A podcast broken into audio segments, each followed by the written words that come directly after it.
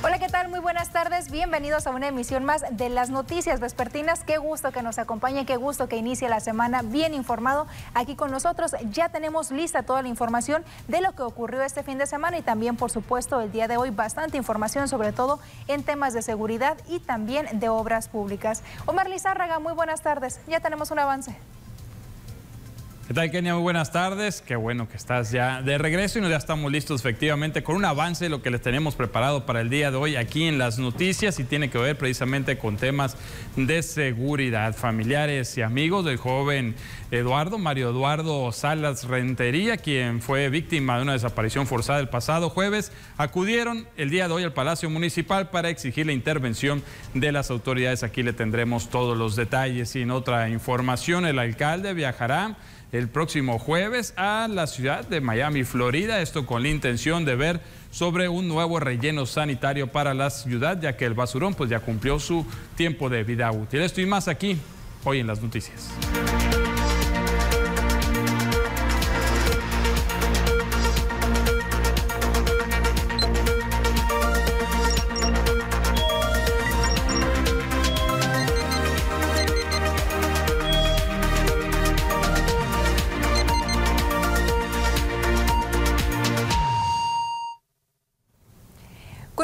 Superior a los 67 millones de pesos, el gobierno del estado en conjunto con el gobierno municipal de Mazatlán dieron el banderazo de inicio de, los, de la obra de pavimentación de la avenida Santa Rosa entre Libramiento 3 y Luis Donaldo Colosio. Durante su intervención, el gobernador de Sinaloa, Rubén Rochamoya, explicó que es una obra que beneficia a 25 colonias populares y es la primera importante en materia de urbanización que se hace en Mazatlán y no es en la zona costera. Destacó también el programa de mejoramiento urbano que es exclusivo para las colonias populares que se empezará a operar el próximo año con una inversión de entre 200 y 300 millones de pesos. Mientras tanto, dijo que se sigue trabajando en la realización de los proyectos ejecutivos. Es la primera obra importante en materia de urbanización que hacemos en Mazatlán. Y no la hacemos en la costera la hacemos aquí donde hay 25 colonias populares. El presidente me ha concedido a mí un, un plan, y ya lo hablé con el, químico y los hemos trabajado, que se llama PMU, el programa de mejoramiento urbano. Es un programa exclusivo para las colonias populares. Obra que tiene que ver con áreas verdes, incluso este programa tiene un componente que se llama regularización de las tierras. Los detalles técnicos estuvieron a cargo del secretario de Obras Públicas en Sinaloa, José Luis Zavala Cabanillas, quien dijo que la obra de pavimentación e hidrosanitaria va a generar una vía alterna para las colonias 13 de septiembre, Valle Bonito, Fraccionamiento La Riviera, Colinas del Real y Las Mañanitas, entre otras, mejorando las condiciones de tránsito vehicular y la seguridad que beneficiará a 501.441 habitantes de esa zona de la ciudad.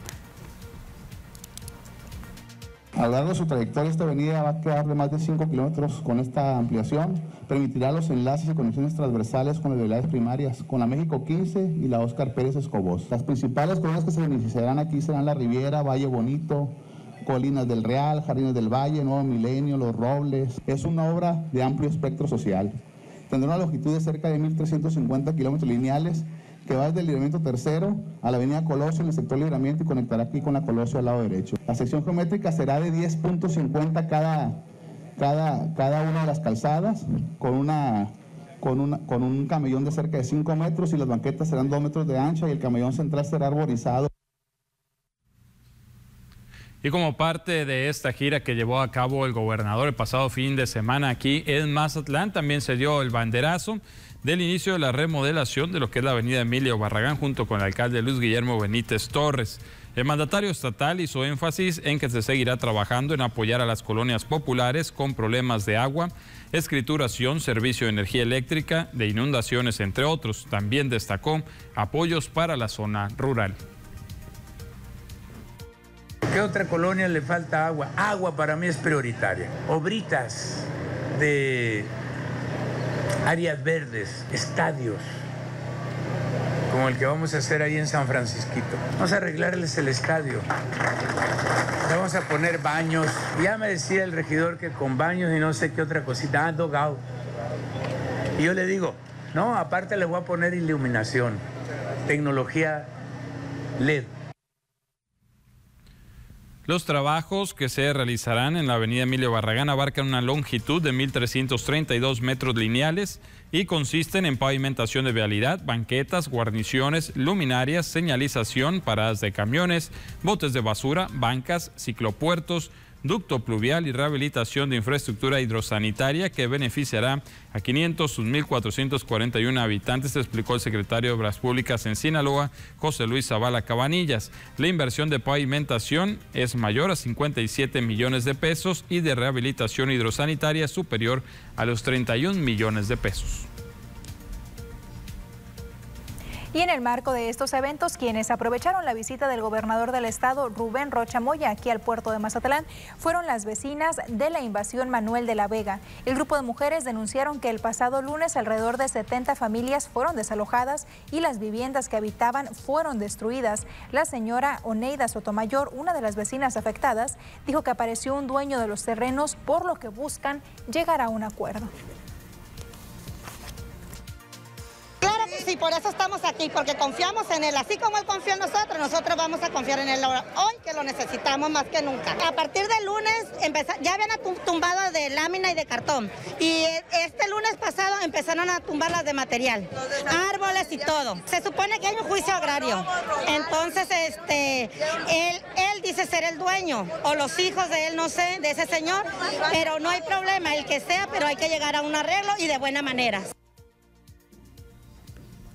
y mujeres que trabajan de empacadoras en congeladoras, empacadoras de camarón, también se acudieron a, hacer el llamado, sobre todo al gobernador del estado, Rubén Rocha Moya, para los apoyos. La señora Reinalda Guadalupe Sandoval es una de las 280 empacadoras de camarón que trabaja en una de las nueve congeladoras que buscan recibir el apoyo del programa social Bien Pesca. Acompañada por una comitiva, representando a la congeladora siglo XXI, que es donde labora, acudió al evento de banderazo de inicio de obra de la avenida Emilio Barragán en Mazatlán, a donde estuvo presente el gobernador de Sinaloa, Rubén Rochamoya. Como la temporada de maquila de camarón más difícil, así la calificó. Por lo tanto, muchas mujeres empacadoras tienen que buscar otras alternativas de empleo para llevar el sustento a sus hogares. Ella vende bollitos para poder emplearse. Nosotros le venimos a pedir el apoyo del Bien Pesca porque tenemos tiempo solicitándolo. Por fin de tanta lucha eh, nos voltearon a ver. Somos 280 eh, empacadoras. Somos entre 9 y 10 plantas de camarón. Algunas las que tienen su esposo con el esposo y las que no salimos a buscar trabajo pues para poder ayudar a nuestras familias. No hemos tenido mucha producción. No tuvimos y nos veíamos a la necesidad de año tras año pedir el apoyo como ellos. Reinalda recordó que tiempo atrás recibían el beneficio del programa Empleo Temporal, mismo que les fue suspendido. Tras escuchar sus peticiones, el mandatario estatal Rocha Moya se comprometió en apoyarles e incluirlas en el programa Bien Pesca 2022. Y siguiendo con temas que tienen que ver con la pesca, Darío Chávez, director del Centro Regional de Investigación Acuícola Pesquera del Instituto Nacional de Pesca, informó que actualmente se están llevando a cabo procesos de certificación con algunas especies marinas en Sinaloa. En el estado se está trabajando la certificación de la pesca de sardina. En el municipio de Altata se está buscando la certificación del camarón azul y la almeja chocolata, así como 260 embarcaciones camaroneras.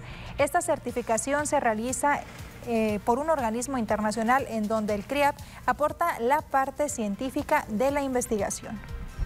Y bueno, Omar, pues es parte de la información del sector pesquero y también la información de lo que se llevó a cabo este fin de semana. Estas obras tan esperadas por muchos mazatlecos, unas obras que desde hace bastante tiempo se venían anunciando, sin embargo, pues no iniciaban. Yo recuerdo esta de la Emilio Barragán, sobre todo cuando eh, inició.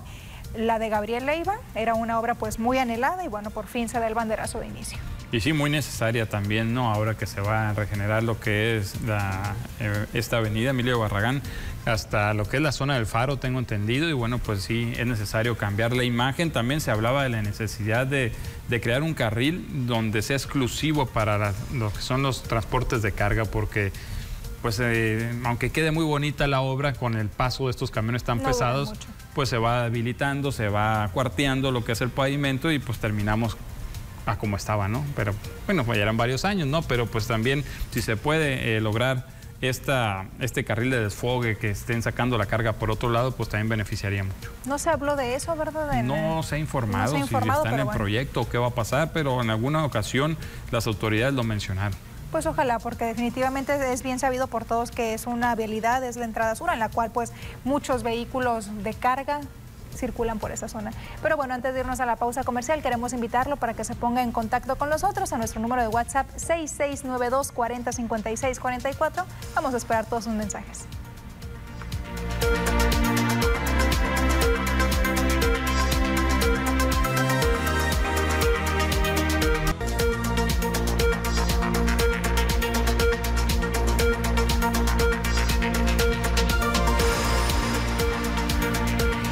Con más información y es precisamente este fin de semana, particularmente ayer día domingo, cuando familiares y amigos de Mario Eduardo Salas Rentería se manifestaron en Mazatlán para pedir a las autoridades su intervención en las labores de búsqueda. Desde el pasado jueves 16 de junio, el joven de 27 años de edad se reportó como desaparecido en el fraccionamiento Gaviotas de este puerto. La manifestación del domingo inició en las instalaciones de la Vicefiscalía General de Justicia, ubicadas por la avenida Cruz Lizárraga del fraccionamiento Sin embargo, al no ser atendido por ningún funcionario o autoridad, se trasladaron por el malecón y concluyeron su protesta cerrando la avenida del Mar frente al monumento a la familia. Mario Eduardo Salas Renterías, de tez morena clara, usa barba, mide 1,70 de altura, peso aproximado de 78 kilogramos y tiene tatuajes en brazo izquierdo y en la pierna. Para dar información sobre su paradero pueden comunicarse al teléfono 6699 90 17 64. Y la mañana de este lunes, los familiares y amigos de este joven eh, Mario Eduardo Salas Rentería acudieron al Palacio Municipal para pedir la intervención precisamente de las autoridades en el ayuntamiento para buscar también llegar al gobierno del estado. Esto para exigir que se den resultados en las investigaciones, ya que aseguran que ellos mismos han aportado algunas pruebas de localización de los presuntos responsables y hasta el momento nadie ha hecho nada, así lo afirmó la madre del joven Yolanda Rentería. No han pedido rescate, solo sé que se lo llevaron, se robaron su carro también.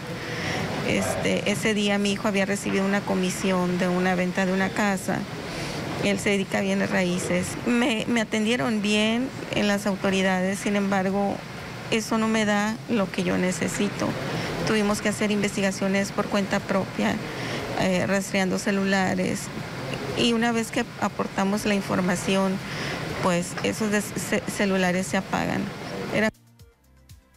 Después de ser atendidos por algunos funcionarios del ayuntamiento, se logró la presencia del secretario Edgar González Atarain, quien hizo un enlace con la Secretaría de Gobernación de Gobierno del Estado para, a través de la subsecretaria de los Derechos Humanos en Sinaloa, Patricia Figueroa, buscar que se le dé atención a este caso.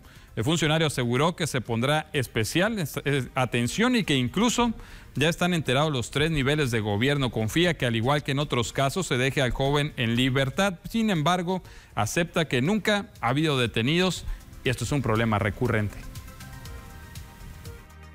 Pues hemos eh, atendido muchos temas de estos, algunos afortunadamente y gracias a Dios han aparecido con vida. Ustedes han, constatado en los medios que eso ha ocurrido. Pero no ha habido detenidos. Y, otros casos este, que se han complicado, pero obviamente pues es un tema que padece el país, ¿no? Y que padece el Estado, pero que tenemos que encontrar. Tenemos que encontrar este. Sí aparecen afortunadamente algunas personas, pero no ha habido detenidos y bueno, la situación sigue. Sí, pues eso sigue, ¿no? Pues lamentablemente. El llamado que hacen los familiares a la población en general, pero sobre todo el gobernador de Sinaloa, Rubén Rocha Moya, es que se intervenga y exigen los resultados para que Mario Eduardo pueda ser recuperado con vida estamos muy desesperados, muy tristes, muy devastados ante, ante todo esto, a, involucrarnos a saber cosas tan, tan feas de que suceden. Eh, un mundo desconocido para mi familia y para mis amigos. Al gobernador le pido y aclamo por favor su apoyo para que intervenga y que se resuelva esto y que mi hijo esté de vuelta en casa lo antes posible. Ustedes saben qué sucede cuando se los llevan, entonces si fuera el hijo de cualquiera de ustedes, pensarían y actuarían de la misma manera que yo.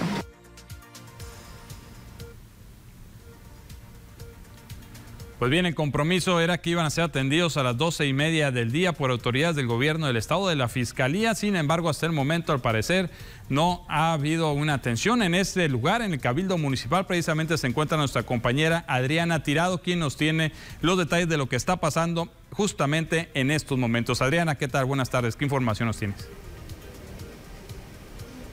Muy buenas tardes, Omar. Eh, saludarte a ti, a nuestro público que nos está acompañando. Como bien lo adelantas, eh, me encuentro en este momento en las instalaciones de Cabildo, aquí en el Palacio Municipal, en la zona centro de la ciudad, donde justamente se encuentra alrededor un grupo de 20 personas, eh, familiares y amigos de este joven Mario Eduardo Salas Rentería, de 27 años de edad, quien fue privado de la libertad lamentablemente el pasado jueves aquí en el puerto de Mazatlán.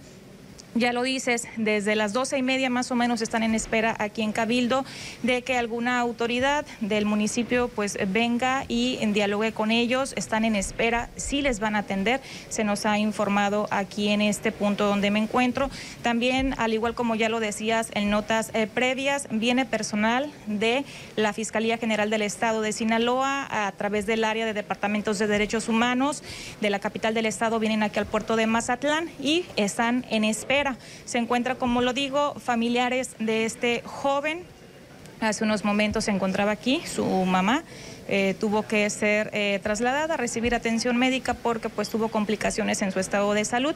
Sin embargo, se espera que en un momento, en cuanto su eh, estado de salud se lo permita, regrese aquí a Cabildo para buscar entrevistarse precisamente con autoridades, tanto de aquí del municipio como del gobierno del estado. Comentarles que en la mañana, durante, en el marco del lunes cívico de este programa municipal, Tuvimos la oportunidad de entrevistar al alcalde eh, Luis Guillermo Benítez Torres, quien nos afirmaba que efectivamente se le iba a brindar la atención correspondiente a esta comitiva, a este grupo de aproximadamente 20 personas que vemos aquí a mi espalda.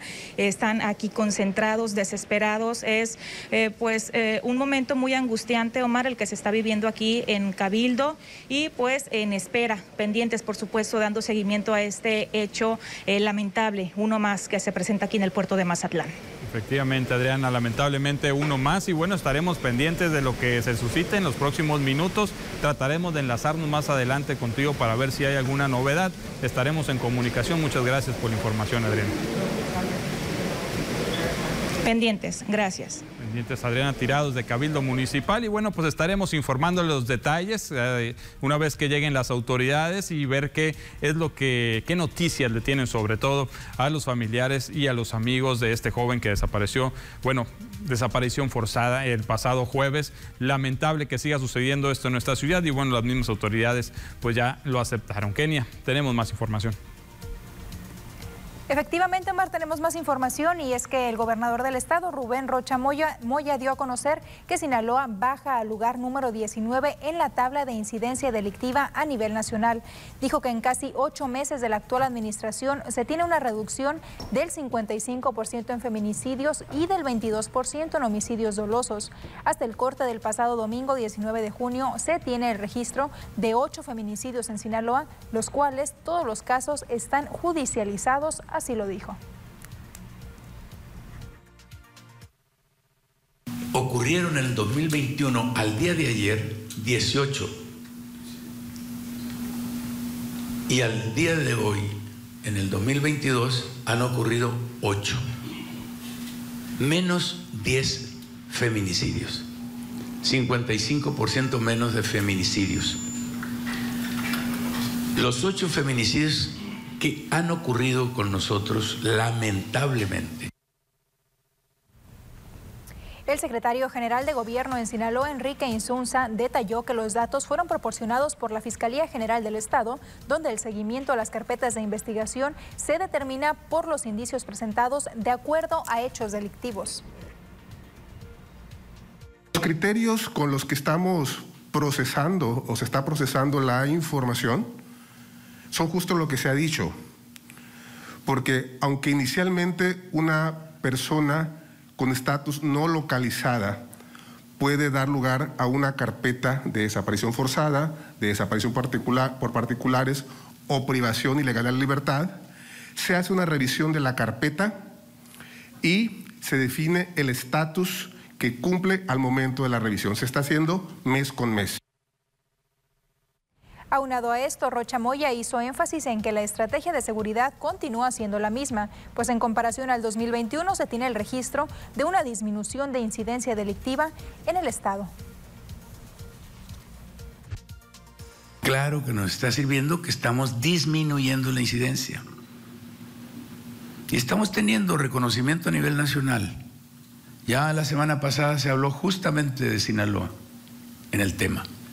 Y ahora también por la baja que tenemos en forma considerable. Y claro, las especulaciones que sí, que tiene que ver con los desaparecidos y que si es pactada y que sea, que lo importante es que haya menos delitos.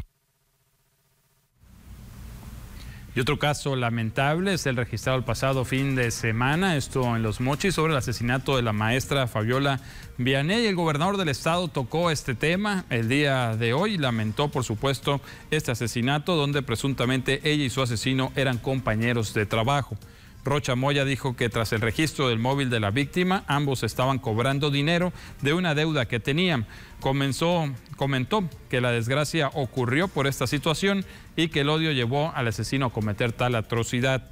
Aunado a esto, Rocha Moya señaló que el responsable ya fue detenido y la mañana de este lunes 20 de junio se llevará a cabo la audiencia inicial para su vinculación a proceso.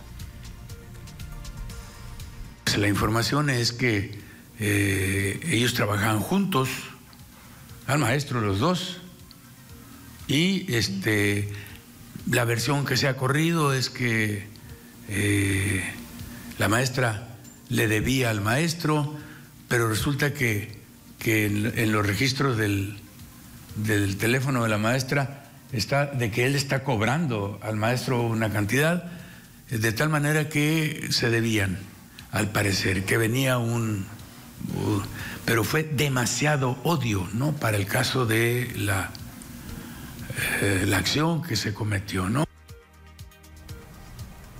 Y muy a pesar de las cifras que presentan las autoridades sobre una baja en la incidencia de los delitos en Sinaloa, lamentablemente se siguen matando mujeres.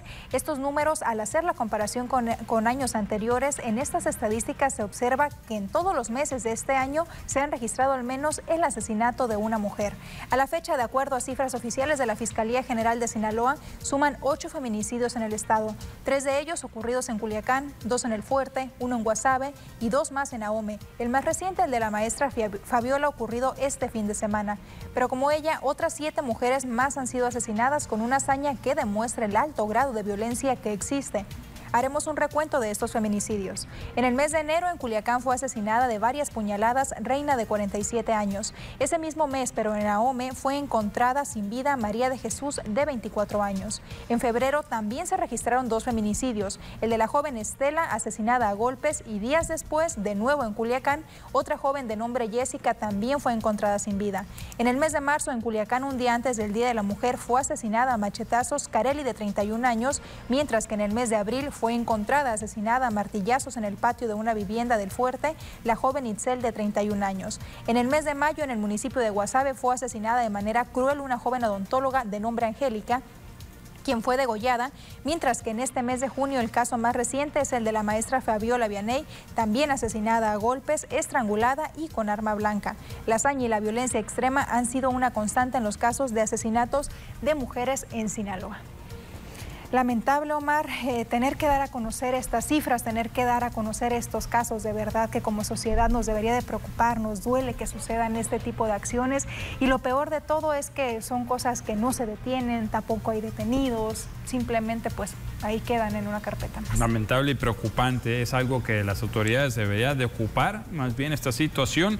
Y bueno, pues aquí están las cifras, digo, a pesar de lo que digan algunas autoridades, pues aquí están los casos, aquí está el recuento.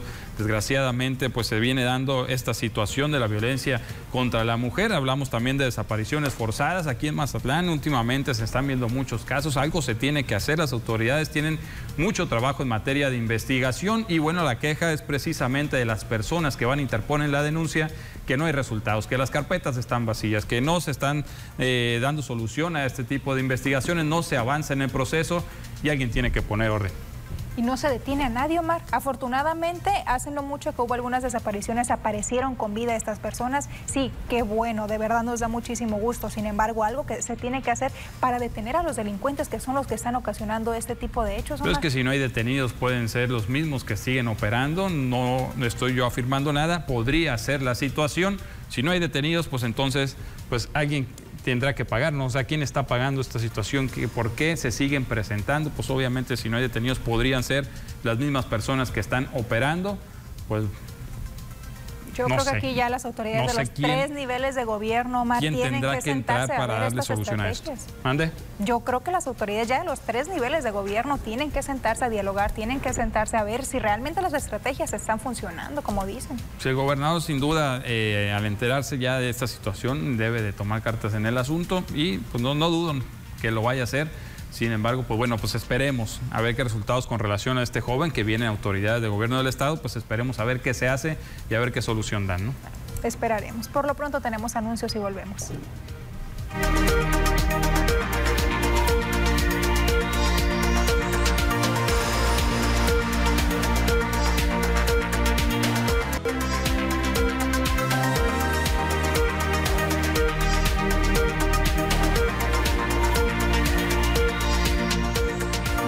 Por continuar con nosotros aquí en las noticias. Es momento de pasar a este espacio de quejas, de denuncias que nos hace llegar todos los días a nuestro número de WhatsApp, este que está en su pantalla, 6692 405644 Omar, iniciamos directamente ya con las que tenemos. Nos vamos directamente con la denuncia ciudadana. Leemos la primera de esta tarde. Nos dicen buenas tardes. Me comunico de aquí de Mazatlán. La verdad. Es indignante. A las 4 de la tarde estaba esperando el camión con la ruta Infonavit Conchi y duró en pasar 40 minutos. No es la primera vez que pasa, de hecho es la única ruta que pasa a una cuadra de donde vivo y para tomar otro camión ocupo caminar cuatro cuadras. Imagino que este llamado es precisamente la Alianza de Camiones para que tome en cuenta esta petición. En, me voy a regresar un poquito, es en la ruta Infonavit El Conchi, está tardando alrededor de 40 minutos en pasar, lo cual pues sí es bastante tiempo, están haciendo el atento llamado, lo curioso es que no nos dicen en qué zona es donde toman este camión, ¿verdad? Pues me imagino que, estoy viendo. tiene que ser en el Conchi, no, no, especificaron dónde. No especificaron en qué punto donde toman el camión, por favor, que nos hagan llegar. Es bien importante que detallen todos los datos cuando hacen llegar la denuncia, porque de esta manera es que las autoridades podrían tomar alguna decisión al respecto para darle solución, porque si no nos dicen exactamente en qué colonia, pues podría quedar muy, muy, muy, muy abierto esto.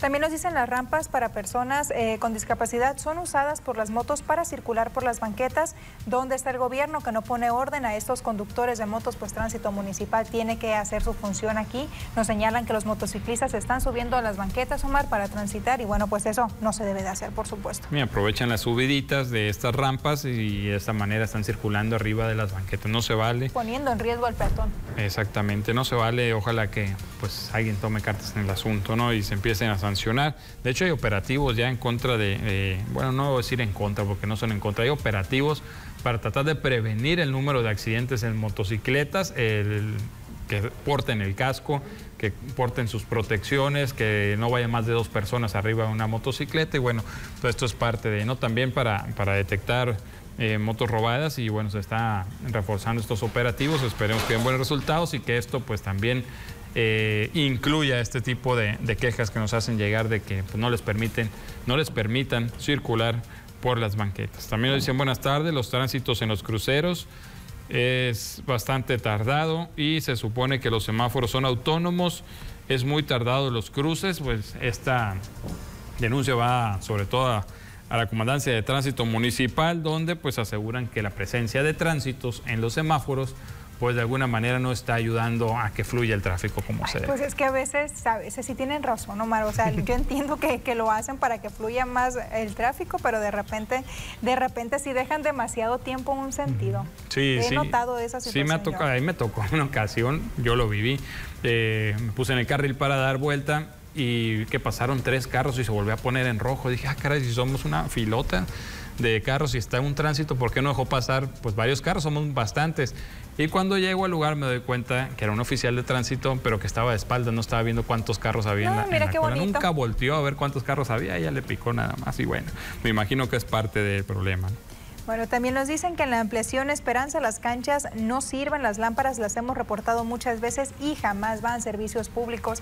Y bueno, aquí nos dicen que es en una cancha, me imagino que van jóvenes, niños a hacer deporte seguramente para hacer algunas otras actividades. Entonces creo que sí sería bastante importante que se dieran una vuelta a verificar estas situaciones en la ampliación Esperanza en las canchas de esa colonia. Atención ahí a servicios públicos. Nos dicen también, quiero reportar este auto abandonado en la calle Puma, Fobiste Jabalíes. Ahí tiene más de dos años estacionado, aparte que da mal aspecto, es un riesgo de criadero de animales o que se oculten y asalten, pues no siempre funcionan las lámparas. Nos hicieron llegar esta foto y se ve obviamente cuál es el carro que está abandonado desde hace tiempo. Y déjeme decirle que precisamente más adelante le vamos a tener la nota. Eh, el secretario de Seguridad Pública ha girado ya instrucciones, ya se inició una campaña para retirar este tipo de vehículos. Y pues aprovecho para adelantarle que el llamado se tiene que hacer al 911.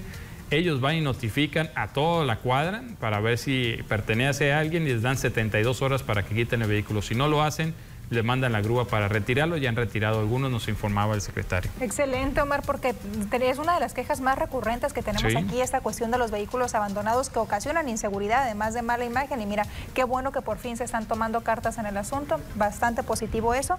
Y bueno, más adelante le tendremos la información completa, por supuesto.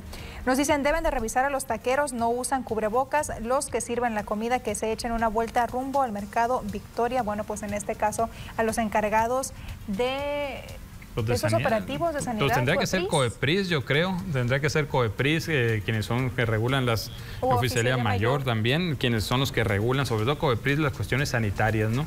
De en preparación de las comidas. Nos decía precisamente el presidente de Canidad que había mucho comercio informal y que lo que le preocupaba era esto, pues la cuestión sanitaria, porque al ser informales no están regulados, no son parte de los operativos mm, que tienen COEPRIS en muchas ocasiones y bueno, pues esta era parte de la preocupación precisamente, eh, cómo preparan los alimentos. También nos dicen, buenos días, hace seis meses eh, hay este problema, voy a Jumapam y me traen a puras vueltas. Era pozo chico, cada día se está consumi- consumiendo y se está haciendo un pozo grande. Me imagino cuánto tiempo más voy a esperar ya que se haga un socavón, así preguntan. Hasta entonces van a venir, perdón, no sé si ustedes me puedan orientar con alguien para que me hagan eh, recurrido varias veces, que ha recurrido varias personas y no le han dado solución. Esto en la Flores Magón, calle Dalias, número 5217. Nos hicieron llegar este video de eh, pues esta, este pozo que inició siendo un pequeño y bueno, pues ahora va creciendo con pues el deterioro propio y de la fuga que se registra ahí, que podemos ver, me parece son aguas negras, ¿no? Y si no lo arreglan, va a seguir creciendo, Omar. Y bueno, pues yo creo que en este caso pues le compete tanto a Jumapán como Obras Públicas tomar cartas en el asunto, pues a ver si tienen oportunidad de darse la vuelta y, y pues ahí está el video, pues ahí se pueden dar una idea precisamente de lo que está pasando y qué es lo que podrían hacer al respecto.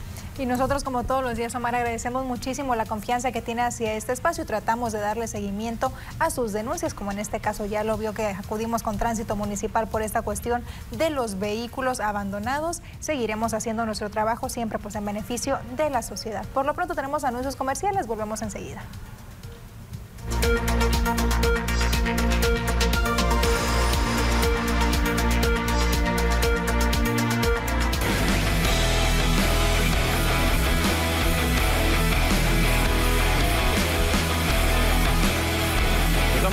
Y es tiempo de la información deportiva.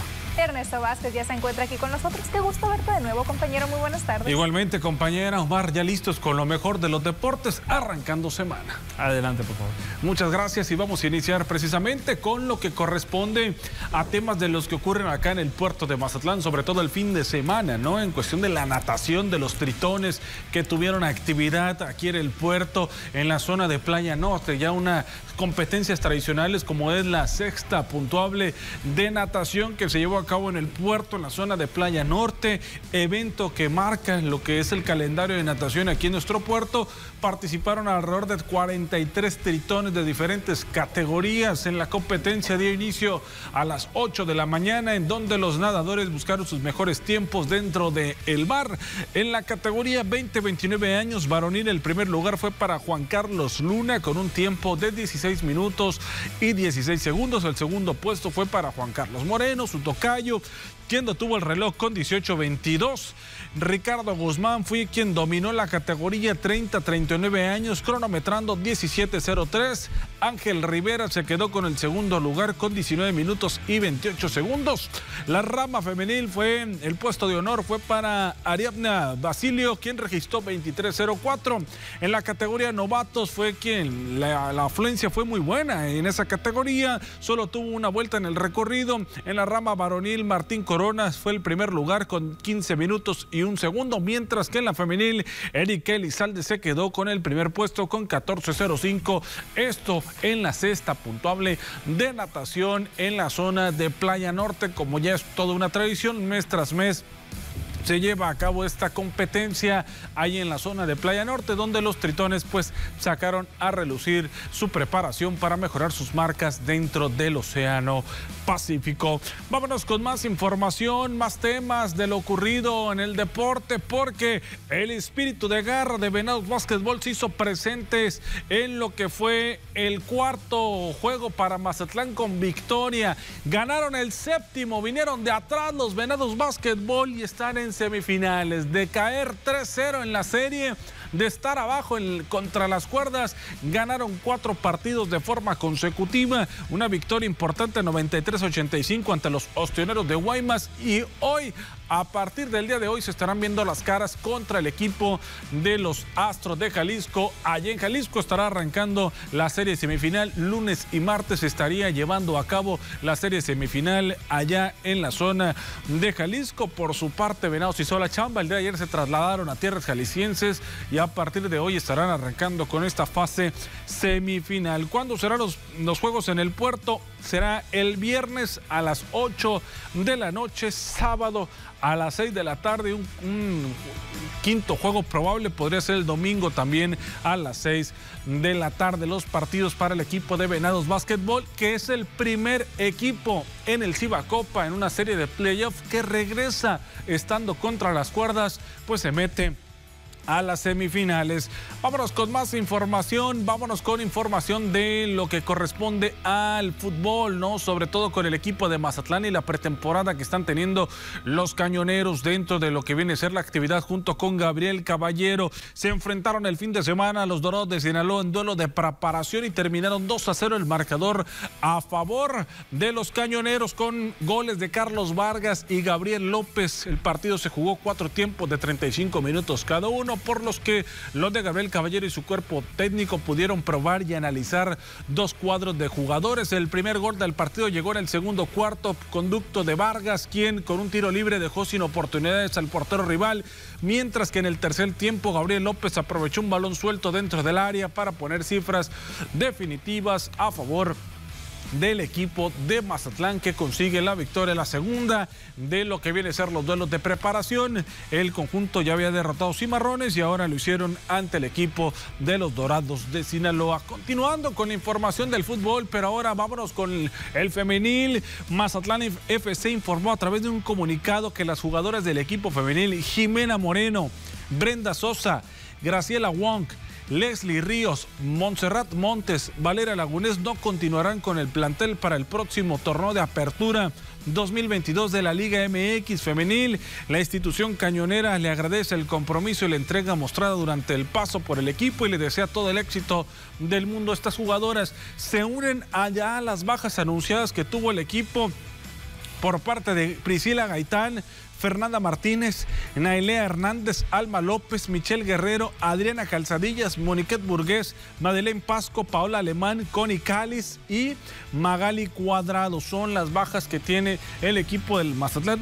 Muchísimas, muchísimas bajas. La reestructuración que va a tener para el siguiente torneo el equipo de Mazatlán FC femenil. Vámonos con temas de box, porque este fin de semana en la capital del estado de Sinaloa se llevó a cabo la función de uno de los hijos de la leyenda Julio César Chávez. Omar Chávez se subió al ring, estaba de regreso y lamentablemente no fue con el pie derecho. No se terminó por llevar la derrota por decisión unánime ante Rafael Ortiz de Culiacán, ambos boxeadores. La pelea se dio este sábado en donde el peleador hijo de la leyenda pues no pudo sacar provecho, pactada a 10 rounds, Ortiz, Rafael Ortiz cayó a la lona en lo que fueron los primeros rounds, se repuso y además se llevó la victoria. Las tarjetas terminaron 96-95, 96-93 y 98-94, todas a favor de Rafael Ortiz, quien derrotó Omar Chávez, hijo de Julio César Chávez, que vuelve a caer, ¿no? Con esta seguidilla de derrotas que tiene Omar. Vamos a escuchar a Rafael Ortiz después de vencer a Omar Chávez. La verdad, sí, mire, eh, gracias a Omar, gracias al Team Chávez, la neta, siempre quise ser de ese equipo, mire, pero como lo dije, el destino pues así lo quiso y me hice una preparación bien y sentí que debía ajustar un poco, pero pues mire, me decidí ir por la decisión. La verdad que me siento muy contento por esto, mire, todo lo logré gracias a mí, a mi entrenador aquí a mi preparadora física que me ayudó a la que me correr, a entrenar, Pedro Millán, que aquí me echaron la mano. Muchas gracias, gente. Mire, Sanfer, Julio, gracias, se lo prometí, le dije que estaba andando con usted, aquí está, mire el resultado. Se lo agradezco mucho, Julio. Una pelea buena. Espero ser amigo de Omar después de esto. Perdió muy bien, la verdad. Perdió muy bien. La verdad que me conectó un gancho, pero me recuperé y dije, no, no puedo caer aquí. Tengo que trabajar más mi abdomen y lo voy a hacer. Muchas gracias. Ahí están las palabras de Rafael Ortiz después de vencer a Omar Chávez. Vámonos con más información referente ahora a lo que corresponde a Liga Mexicana de Béisbol, no lo que tuvimos el fin de semana a través de la pantalla de TVP. El Juego de las Estrellas superó las expectativas luego de no celebrarse eh, desde hace tres años. Enfrentamiento que tuvo un final de película en el cual el equipo de la zona norte dejó tendido sobre el terreno de juego a la zona sur con una pizarra de 10 a 6 sellada con un gran slam de Orlando Caliste, quien se fue de 2-2 con dos cuadrangulares, cinco producidas y dos anotadas en un pletórico estadio de Monclova. Fernando Rudney se llevó la victoria con una entrada de labor, dos imparables y dos ponches. Fue el pitcher ganador en el juego de las estrellas. El gran slam de Orlando Caliste fue el quinto en un clásico de media temporada y además fue el primero en 88 ediciones de Juego de las Estrellas, que es para finalizar un juego. Ahí está ganando el equipo de la zona norte. Vámonos ahora con información ya para cerrar lo que pasó el fin de semana en el Gran Premio de Canadá. Lamentable lo que le pasó al piloto mexicano Sergio El Checo Pérez, quien no pudo terminar la carrera, incluso en las primeras vueltas quedó fuera por una falla mecánica dentro de su monoplaza, ¿no? Que evitó que pudiera salir eh, pues con oportunidades de subirse al podio. Si bien es cierto, Checo arrancó en la posición 13 de la parrilla, estaba comenzando a remontar, ya, era noveno, ya estaba dentro de los puntos cuando vino el fallo mecánico. La victoria fue para su compañero Max Verstappen, que se mantiene como primer lugar en el campeonato de pilotos. A pesar de no terminar esta carrera, sigue segundo en el campeonato de pilotos de la Fórmula 1. Ahí está la información deportiva, lo más relevante hasta el momento en este espacio de las noticias. Se lo presentamos aquí con los deportes. Compañeros Omar y Kenia, la información. Muchas gracias y bueno, que te comenté, son los venados, van a remontar, te dije. Y remontaron, Remontaron, ¿no? ¿eh? De estar abajo contra las cuerdas, eh, aparecieron de nueva cuenta. Y a ver cómo les va ahora, esperemos que saquen buen resultado en Jalisco, ¿no? Exacto, contra uno de los mejores equipos le, le tocó enfrentarse como son los Astros de Jalisco. No está fácil. No va a estar nada fácil, así que pues lo bueno es que llevan esa seguidilla de victorias. Pues ojalá, ojalá, Ojalá que les vaya que bien. les vaya bien. Pues muchas gracias, compañero, por la información. Vamos a ir a otro corte. Gracias a Regresamos con más noticias.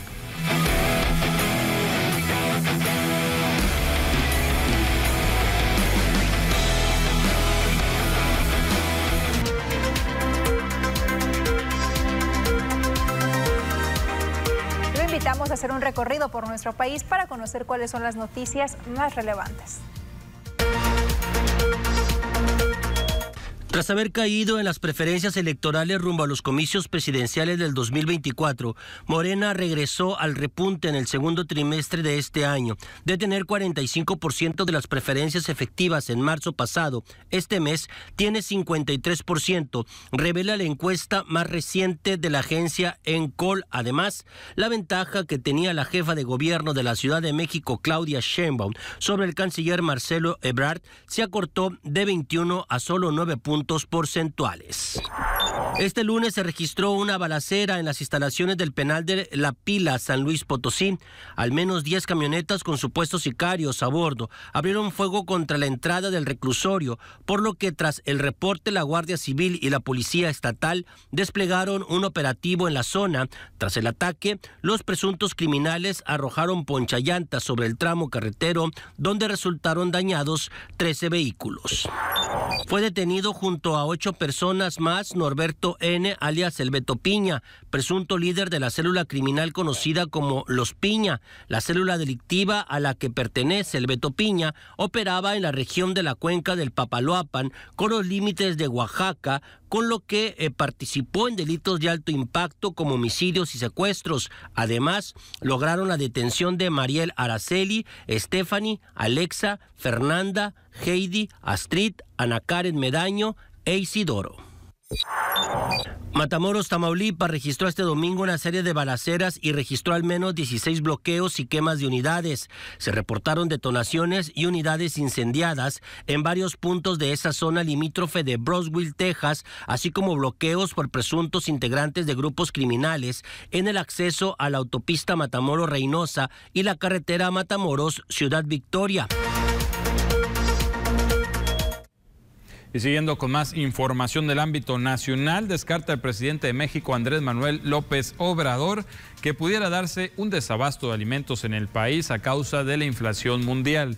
En la conferencia mañanera dijo que esto no sucederá, ya que su gobierno trabaja en acciones adicionales para reducir los precios de los alimentos, como el acuerdo con productores, distribuidores y comerciantes de alimentos, acuerdo que se ha respetado y se ha logrado con buenos resultados. Mencionó que se está atendiendo el tema del, abasto de alimentos, hay alimentos en el país y hay mercancías suficientes. Además anunció que visitará las plantas de fertilizantes del gobierno para acelerar la producción e incrementar la producción de alimentos. Recordó que su gobierno se propuso beneficiar a 800 mil productores con fertilizantes gratuitos. Señaló también que en el caso de los energéticos no hay problema de abasto y precio y los precios de gasolinas, gas, diésel y luz se van a mantener. Voy a hacer una gira por las plantas de fertilizantes que heredamos en muy mal estado, porque son las plantas de la corrupción entonces, eh, las estamos reparando y voy a estar en Cozoleacaque, voy a estar en Coatzacoalcos, voy a estar en Lázaro Cárdenas. Mayo se convirtió en el mes con mayor número de asesinatos en lo que va del 2022, con un total de 2.883. Rosa Isela Rodríguez Velázquez, secretaria de Seguridad y Protección Ciudadana, en la conferencia mañanera reconoció que el homicidio doloso aumentó entre el pasado mes de abril y mayo. Los estados con incremento de homicidios dolosos son Guanajuato, Estado de México, Baja California y Sonora. Seis estados concentran el 48% de los homicidios dolosos. Estos son Guanajuato, Michoacán, Estado de México, Baja California, Jalisco y Sonora. El feminicidio también es un delito que bajó 31.2% respecto a su máximo histórico. Hay que recordar que este delito no se tipificaba, no se contabilizaba y fue hasta el 2019 que empezaron a contabilizarse y en estos meses, en este año, ha venido claramente a la baja. Y enseguida tenemos lo más relevante hasta el momento a nivel internacional. Colombia eligió este domingo a su próximo presidente en la segunda vuelta electoral al izquierdista Gustavo Petro. Conforme el recuento iba avanzando y la distancia entre ambos candidatos era de menos de un millón de votos, Petro obtuvo 11 millones 281 mil 13 votos, alcanzando el 50.44% de los sufragios frente al 47.31% de Hernández, empresario de la construcción que compitió como independiente bajo el paraguas de un movimiento llamado Liga de Gobernantes Anticorrupción y que recibió 10.580.412 sufragios. Colombia cambia. Colombia es otra.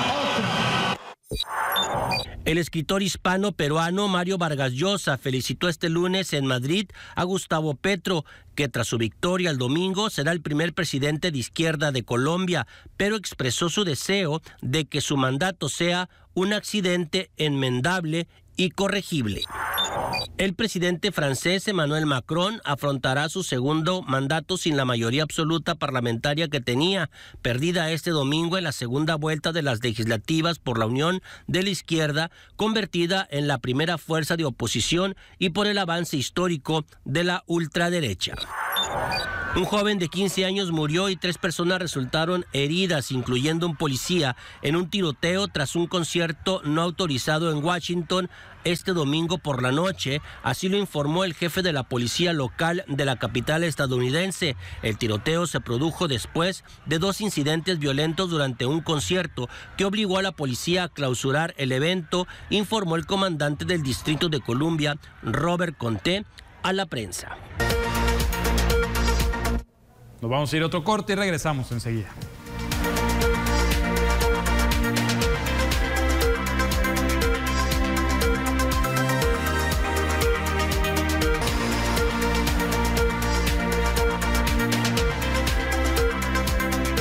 Ya estamos de regreso, enseguida queremos invitarlos a enterarnos juntos de cuáles serán las condiciones del tiempo para las próximas horas.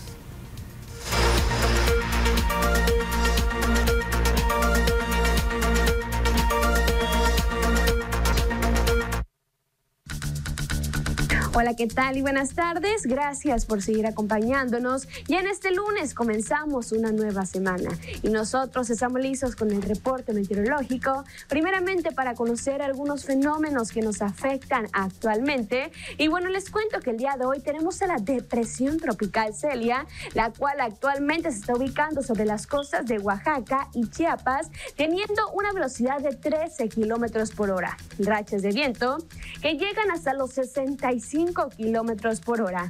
Y les cuento que estará provocando fuertes lluvias para el oriente y sureste de la República Mexicana, así como tenemos un canal de baja presión sobre el noroeste de la República Mexicana que estará provocando fuertes lluvias para el estado de Sinaloa. Pasamos a conocer las temperaturas actuales en algunos puntos importantes del país y comenzamos como siempre. En la frontera en Tijuana el día de hoy tenemos una condición de cielo que se mantiene despejada con 28 grados. Y en el sector de La Paz se mantiene mayormente nublado, al igual que en el sector de Durango y Guadalajara. Para Acapulco se registra condición de cielo totalmente cerrada, al igual que en el sector de Ciudad de México y Oaxaca. Ya comentábamos hace un momento que esto es debido a la depresión tropical Celia. Pasamos a conocer las temperaturas actuales aquí en nuestro estado, en Sinaloa, y qué tenemos para el resto de la semana, comenzando en el puerto de Mazatlán. Actualmente se mantiene con 31 grados y aquí tenemos máximas que van a variar entre los 30 hasta llegar a los 32 grados centígrados. Aquí el día viernes se comienza a nublar levemente para el fin de semana. Pasamos ahora en el sector de Culiacán. Actualmente se mantiene soleado. Mañana martes también se prevé condición de cielo parcialmente nublada, al igual que el miércoles condición de cielo mayormente nublada. Las máximas muy calurosas que llegan todavía hasta los 38 grados centígrados el día miércoles en Culiacán. Para Guamúchil actualmente se registran 36 grados con cielos mayormente nublados. Y aquí tenemos máximas que van a variar entre los 35 hasta llegar a los 37 grados. Y ya las mínimas que varían entre los 24 hasta llegar a los 26 grados centígrados en el sector de Guamúchil. Para Guasave actualmente se registran 37 grados centígrados en esta tarde. Y ojo, el día miércoles la máxima llega hasta los 39 grados con cielos mayormente nublados a partir del día jueves para Guasave. Para finalizar en el sector de los mochis, el día de hoy se mantiene soleado al igual que el día de mañana y aquí tenemos máxima que llega hasta los 38 grados centígrados para el día miércoles en el sector de los mochis.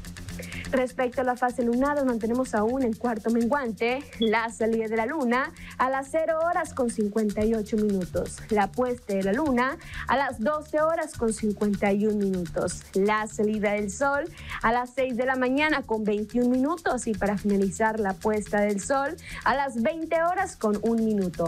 Hasta aquí el reporte meteorológico. Espero que tengan una excelente tarde.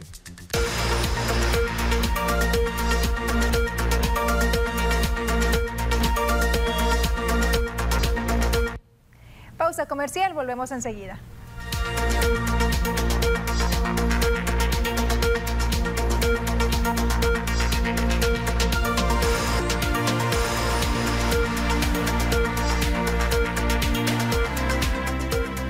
Ya estamos de vuelta con más noticias y es que hasta el momento no ha habido un acercamiento entre el sector transportista y el encargado del despacho de seguridad pública en Mazatlán para tratar el tema de los puntos de revisión al transporte público. Alfredo Noriega, secretario general del sindicato de Cotaxis Verdes, pide que la instalación de estos filtros de revisión no sea de manera aleatoria, sino que sean fijos, ya que de esta manera los transportistas saben por dónde tienen que circular cuando detectan alguna actitud sospechosa por parte de algún usuario. Los filtros son muy importantes para la seguridad de nosotros como choferes y en ocasiones este, también puede ser este, nuestros usuarios, nuestros usuarios ¿no? que no sean filtros esporádicos o movibles, como comúnmente le llamamos, y tener la, el acercamiento con ellos para que los filtros sean fijos y así nosotros poderlos ubicar. Y si traemos alguna persona sospechosa o que sentimos una desconfianza, poder acercarnos a esos filtros. El líder transportista informó que por fortuna el índice de asaltos a este tipo de transporte se mantiene en niveles bajos y considera de vital importancia en que se pueda concretar esta petición de los filtros de revisión ante la Secretaría de Seguridad Pública, ya que esto ayudaría a los choferes a realizar su trabajo de una manera más tranquila. Este, gracias a Dios no hemos tenido, no hemos tenido problemas en esa cuestión. Eso no significa que baja la guardia, ¿no? Hay que doblegar esfuerzos y lógico, con, conjunto con las autoridades correspondientes, sí nos diera a nosotros bastante gusto el que haga esos filtros. ¿Para qué? Pues para no tener esos problemas, ¿no? Con lo que es la delincuencia. Siguiendo con más información, el encargado del despacho de la Secretaría de Seguridad Pública de Mazatlán Simón Malpica Hernández aseguró que se ha iniciado un operativo con tránsito municipal para retirar vehículos abandonados de la vía pública. Hasta el momento van alrededor de 10. Pide a la población en general que se denuncie este tipo de situación al 911, donde se tomará el reporte y posteriormente será llegar al Departamento de Tránsito para que den respuesta. Malpica Hernández indicó que el tiempo de respuesta puede durar hasta 72 horas como máximo, ya que las primeras 48 horas los propietarios son notificados y se les da tiempo para que ellos mismos retiren la unidad de la vía pública. Después de ese plazo, si los involucrados hicieron caso omiso, se procede a retirar y asegurar las unidades. El director de tránsito ya tiene la instrucción y él trae un elemento que si el ciudadano pone la denuncia, el elemento se va y retira los carros. Ahorita va empezando la campaña esa, pero llevamos alrededor de algunos 10, 20 carros. Puede comunicarse al 911 y ya le pasa tránsito y él se hace cargo. Y resultados con relación a la derrama económica que se generó por el festejo del Día del Padre. Fíjese, un 10% más de la derrama económica esperada se recibió durante el Día del Padre en Sinaloa, así lo informó el presidente de la FECANACO del Estado, Miguel Hernández Fonseca recordó que la expectativa que tenían era de 292 millones de pesos, mientras que el resultado de las ventas que empezaron su incremento desde el día jueves al domingo fue de alrededor de los 300 millones de pesos.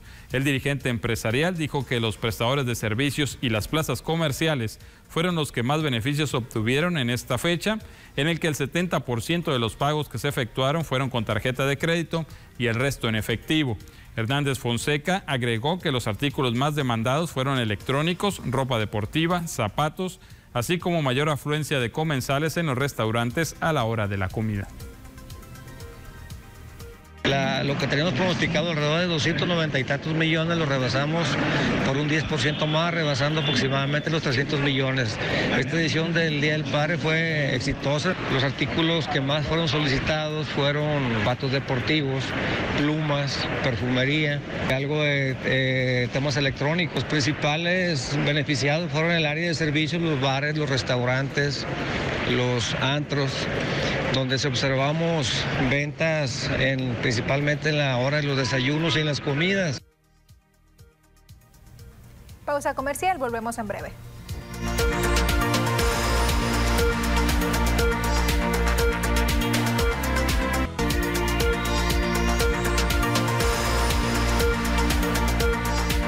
De nueva cuenta, el alcalde de Mazatlán saldrá de la ciudad, pero en esta ocasión busca traer una solución para el basurero municipal. Aquí los detalles. Este jueves el alcalde de Mazatlán, Luis Guillermo Benítez Torres, saldrá de viaje a Miami, Florida, para entrevistarse con una empresa que estaría tratando la basura y podría ponerle fin al problema del basurón municipal que está dando muchos conflictos desde tiempo atrás, pero que día con día se agudizan. Mencionó que buscan que el proyecto de tratamiento de la basura sea aprobado por el Cabildo, pero primero confirmarán detalles sobre la empresa y también verificarán que se trate de una empresa real para no ser víctimas de un fraude. Generalmente hay algunos abogados pícaros que usan nombres ficticios y dicen, no, la sociedad civil lo denunció, pero son ellos. Son, sí pueden proceder, sí pueden proceder, ¿cómo no? Sí, sí, sí, pero yo soy de la idea de que deberían de investigar esas agrupaciones civiles que demandan, porque muchas veces trabajan para empresarios y para ellos mismos. Se nos acusa por contaminación del manto freático con la basura, con los escurrimientos de basura. El alcalde dijo que el municipio desde tiempo atrás arrastra multas de hasta 30 millones de pesos que aunque no han procedido, podría pasar, ya que se les acusa de contaminación de mantos freáticos con el basurón. Todos conocen el tema, todos saben de la empresa y, de lo bien calificada que está. Pero vuelvo a lo mismo, si ya estuvieron a punto de fraudearnos con una empresa semejante y que no existía ni en donde estaba la fábrica principal, necesito ver si realmente es, existe y el compromiso de los empresarios. Y si es, inmediatamente vamos a abocarnos a resolverlo. Ese basurero ya se acaba. Ese basurero lo toman y empiezan a acomodar para finiquitar lo que lleva como 10 años. Benítez Torres dijo que de concretarse el proyecto, la empresa se haría cargo solo del tratamiento de la basura, no de la recolección, pues ese procedimiento seguiría a cargo de la ciudad. Y esta mañana se llevó a cabo lo que es la última edición del lunes cívico que corresponde a este ciclo escolar 2021-2022. Fue en las instalaciones del Jardín de Niños Agustín Yáñez, ubicado en Fobista Arboledas 1 en Mazatlán. Marisol Maldonado Benítez, directora de este plantel, agradeció el apoyo de mantenimiento que se le dio a la escuela. Lamentó también que sufrieron vandalismo durante la pandemia y con sacrificios lograron levantar la escuela, pero no se han cubierto todas las necesidades, por lo que aprovechó para solicitar la construcción de un aula didáctica como principal necesidad. En su intervención, el alcalde Luis Guillermo Benítez Torres pidió a los padres y madres de familia que no dejen de vacunar a las niñas y niños llegando el momento ya, así como evitar crecer los rumores ya que necesitan la inmunización. También ahí se comprometió a la construcción del aula solicitada y de los baños. Vamos a otro corte y regresamos.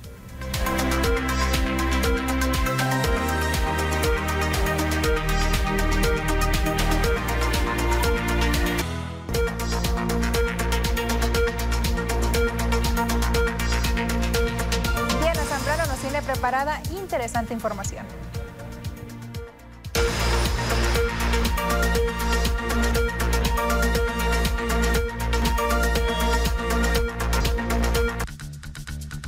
Hola, ¿qué tal y buenas tardes? Gracias por seguir acompañándonos. El día de hoy platicaremos sobre un lugar fascinante, el Amazonas. Ese, sin lugar a dudas, es un lugar único en el planeta, donde se dice que solo en el río Amazonas vive un tercio de todas las especies de la Tierra.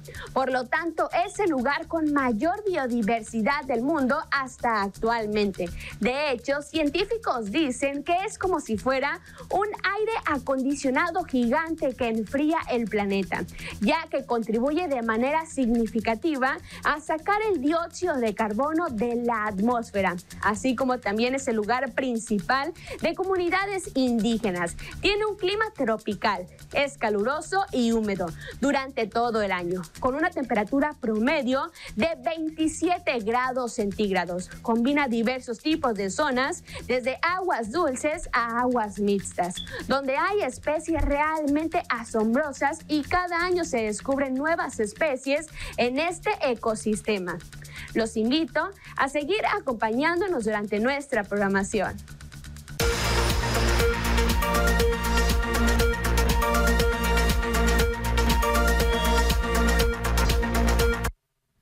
Y el día de ayer se registró un voraz incendio, en la central de abastos de aquí de Mazatlán. El lugar de los hechos está ubicado en la carretera internacional México 1, cerca del ejido del Venadillo, México 15. La carretera, una vez que se contuvo la emergencia, se ventiló el área, se acordonó con el fin de evitar que el siniestro se eh, avivara también, mientras que los elementos de protección civil se encargaron de investigar las causas. Bomberos veteranos de Mazatlán fueron los que respondieron al llamado para realizar las labores correspondientes. Y con esta información nos despedimos. Le deseamos que tenga un excelente inicio de semana y por supuesto lo invitamos para que continúe con la programación de TVP. Mañana a la 1.30 tenemos una cita aquí en las noticias. Mientras tanto los dejamos con la camorra. Buena tarde. Pásela bien.